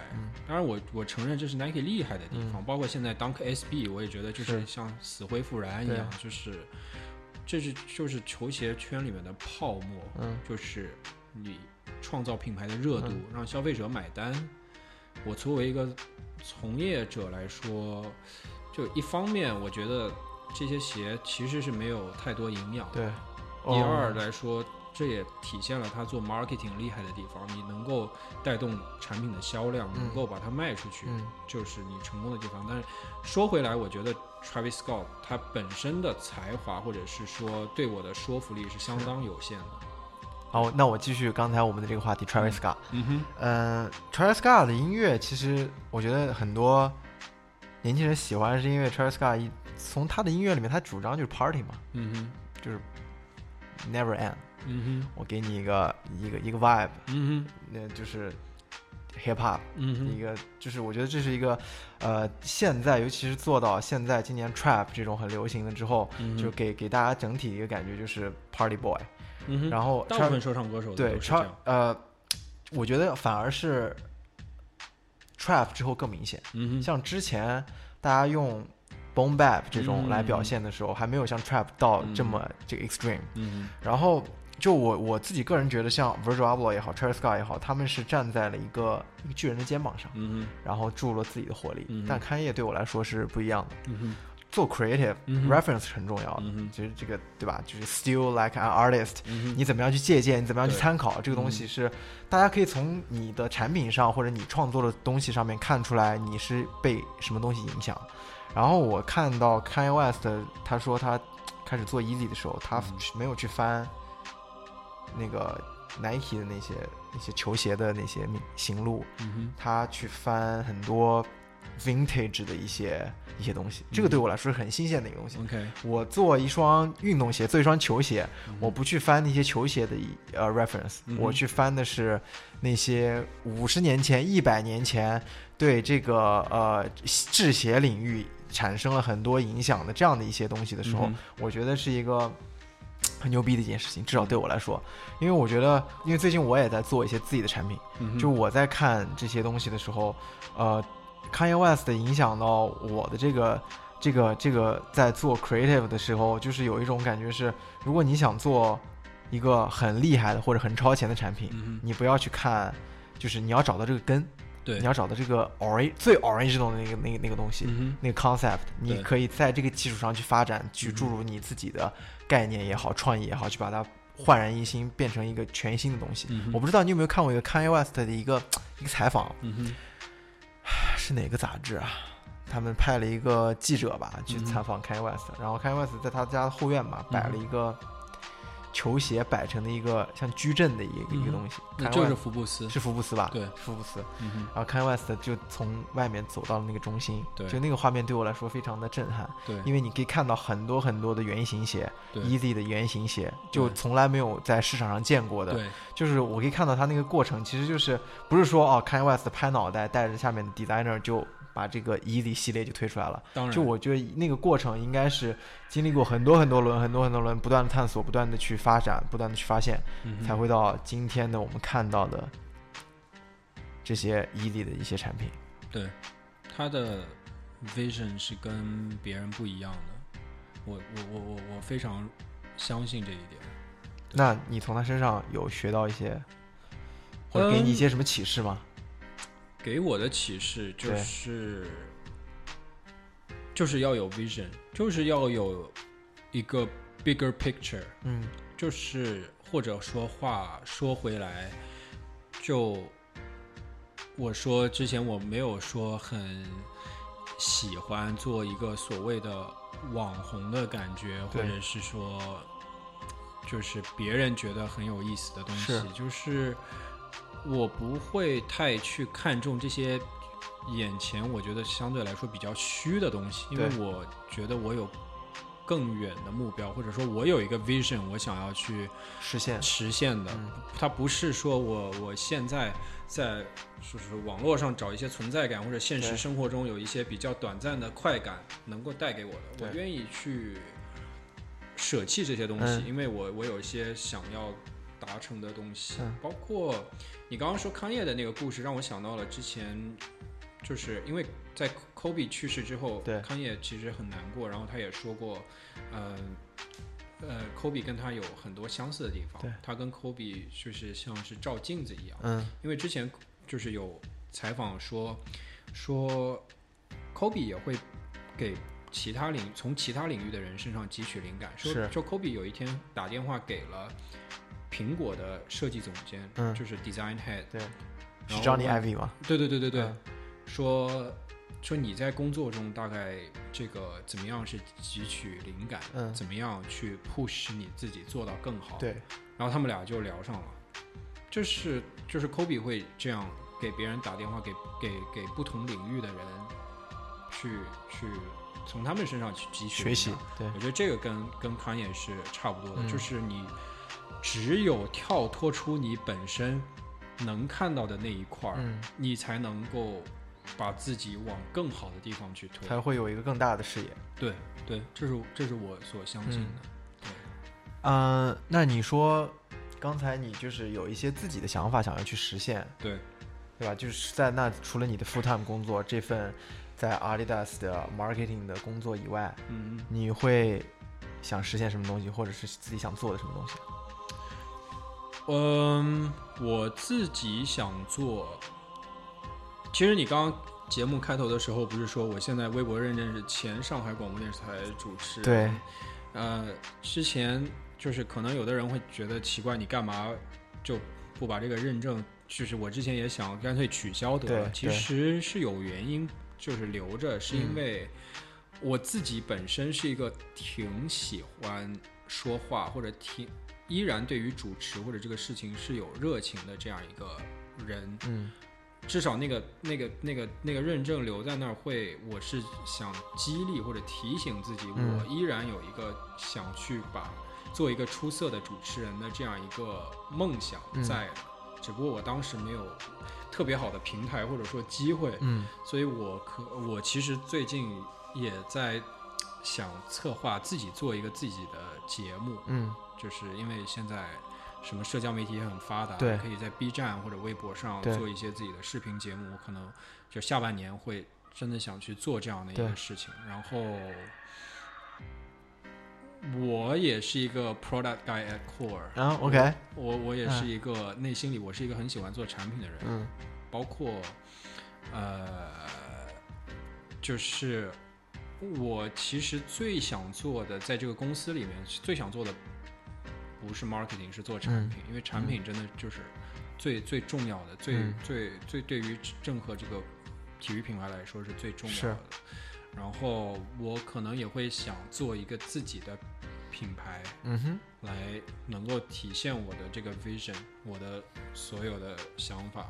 我觉得短期之内是有这样的兴趣在的话，对，更远的话就我会想做很多很多。不一样的事情，我我很期待看到你把自己的产品做出来的是什么样的。嗯，对啊，对啊，你你会喜欢的，真的吗？嗯哼，但你不喜欢也 OK，I don't give a fuck。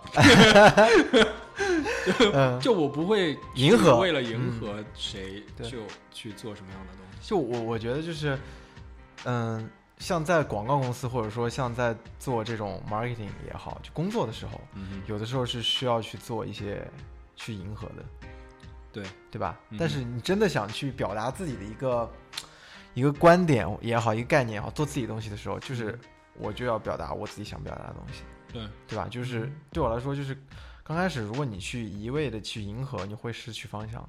嗯哼，对。但是怎么说呢？就是。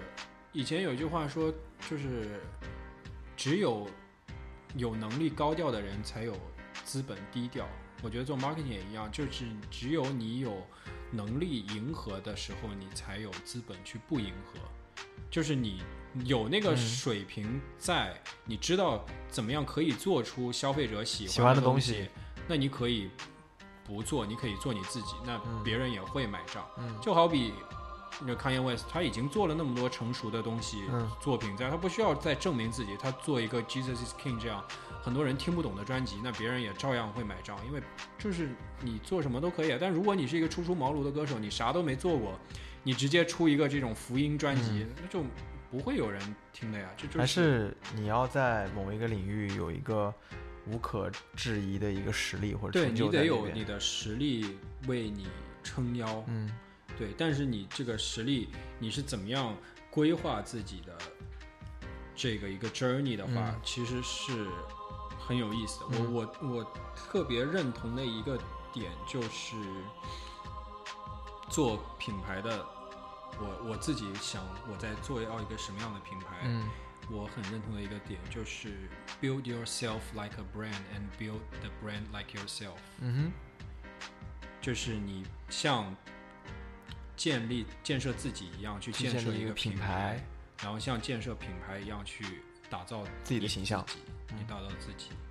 对，因为因为我以前小时候看过一篇文章，我印象还挺深的，说说有一个家长是高管，然后他有一个他用他学 M M B A 就是工商管理，用工商管理的方式去管理自己的孩子。嗯，当时我觉得挺。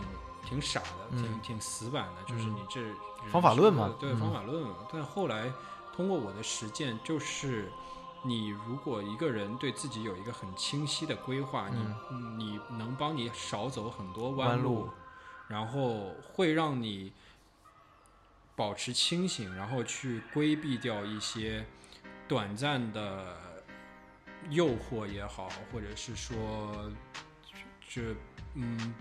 从长远来说不够有意义的机会也好，会让你 stay focus，会让你去到你更想更远，或者是说你的 vision 中那个想要你的 vision board 就是想要达到一个什么样的地方，会让你能够 stay focus。对。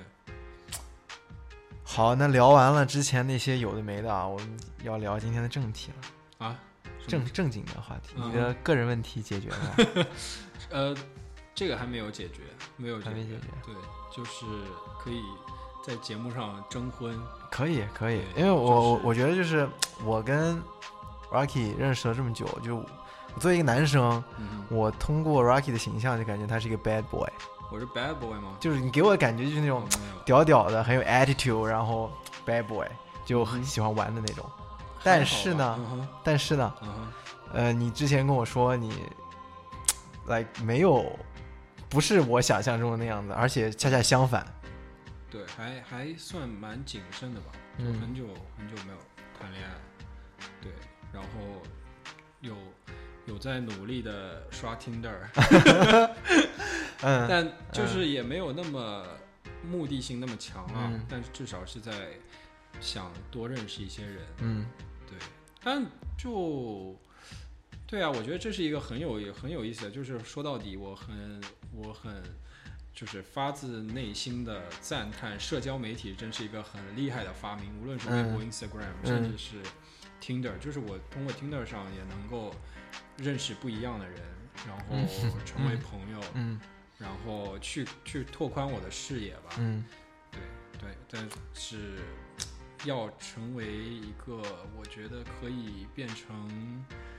所谓的另一半的人还是挺难的。嗯，好，呃，今儿我们的时间差不多了，我们今天大概将近聊了快两个小时，是我做黑化以来聊的最长的一期，因为有太多东西可以跟 Rocky 聊了。对，今天我们的呃节目可能要在这里告一段落。首先要感谢 Rocky 今天能够来做客我们的节目，来跟我们分享一些他的故事，呃，就是他的一些。自身的一些大家可能之前从来没有听到过的故事，包括你的关注你的人从来没有听到过的故事。对啊，我们接下来还有更多更精彩的故事在等着大家，希希望大家可以对我们黑化节目，呃，保持关注，好吗？答应我好吗？不好。好，我们今天的节目就呃先到这里，我们下期再见。OK，Bye，谢谢。